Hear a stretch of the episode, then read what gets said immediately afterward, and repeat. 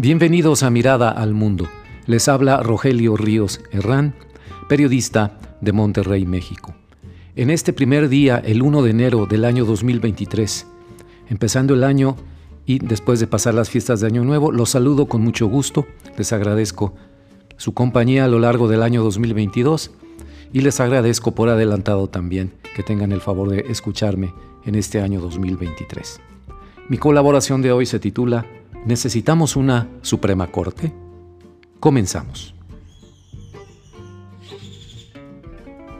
Si algo ha puesto en evidencia el Afer Esquivel, el plagio de una tesis de licenciatura en Derecho hecho por una ministra, en la Suprema Corte de Justicia de la Nación en México, es su degradación como tribunal garante de la división de poderes y símbolo de la autonomía del Poder Judicial.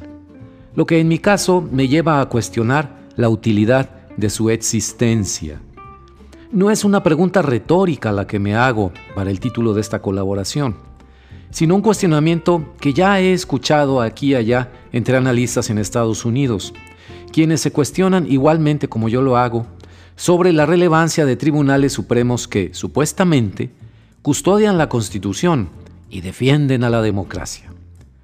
Nada de eso sucede en Estados Unidos y mucho menos en México. Allá y acá se habla de ministros demócratas y republicanos, de magistrados afines al presidente López Obrador o contrarios a su transformación. Se habla de todo menos de lo importante, es decir, de la separación saludable entre política y justicia. Quitar o poner a ministros en estos tribunales supremos asegurar la mayoría en sus votaciones para impulsar la agenda política propia es cosa de todos los días para los gobernantes, tanto mexicanos como estadounidenses. En el caso de México, que es el que me interesa, la inminente elección de un nuevo presidente de la Corte el día 2 de enero ha levantado inquietudes respecto a que sea la ministra Yasmín Esquivel, o mejor conocida en redes sociales como la ministra Copy Paste, la seleccionada entre sus pares y llegue con su pesada acusación de ser plagiaria a presidir el tribunal.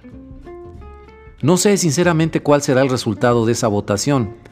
Hasta este momento, pues eh, grabo esta colaboración el día primero de enero, un día antes de la sesión de la Suprema Corte.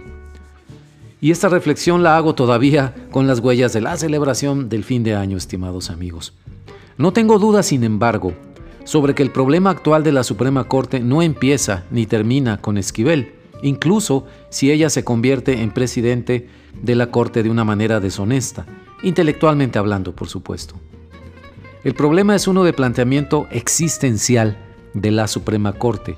No es solo para qué queremos a esta Corte en particular, sino para qué queremos un Tribunal Supremo que, de entrada, pretende vivir en la ilusión de la separación de la justicia y la política. No hay manera de que eso exista en la vida real, en ningún tipo de tribunal, por más bien intencionados que sean jueces y magistrados. Desde mi perspectiva de ciudadano, veo a un alto tribunal lejano, desconectado de los problemas y asuntos legales comunes e incapaz de suscitar simpatía o captar la atención de las personas, o como se dice ahora, incapaz de conectar. Es un lugar al que jueces y juristas aspiran como la cumbre de sus carreras profesionales, para lo cual están dispuestos, bien se ve, y como lo hizo la ministra Esquivel, a incurrir en corrupciones de todo tipo, como la deshonestidad académica en la forma del plagio. Reconozco, por supuesto, la necesidad de contar con instancias judiciales de último escalón, de casación o revisoras, hasta llegar al nivel de una Suprema Corte, no soy ingenuo en ese sentido. No hay manera de eliminar a la Suprema Corte de un plumazo si no se cuenta con un diseño jurídico que suplante y mejore a esa añeja y obsoleta herencia ilusoria de tribunales puros, inmaculados, distantes del efecto corruptor de la política y los políticos. En conclusión, me gusta este año nuevo, este recién y flamante 2023, para explorar las respuestas que no las tengo, estimados amigos, les confieso, a la pregunta inicial. ¿De veras, de veras, necesitamos a una Suprema Corte? Muchas gracias.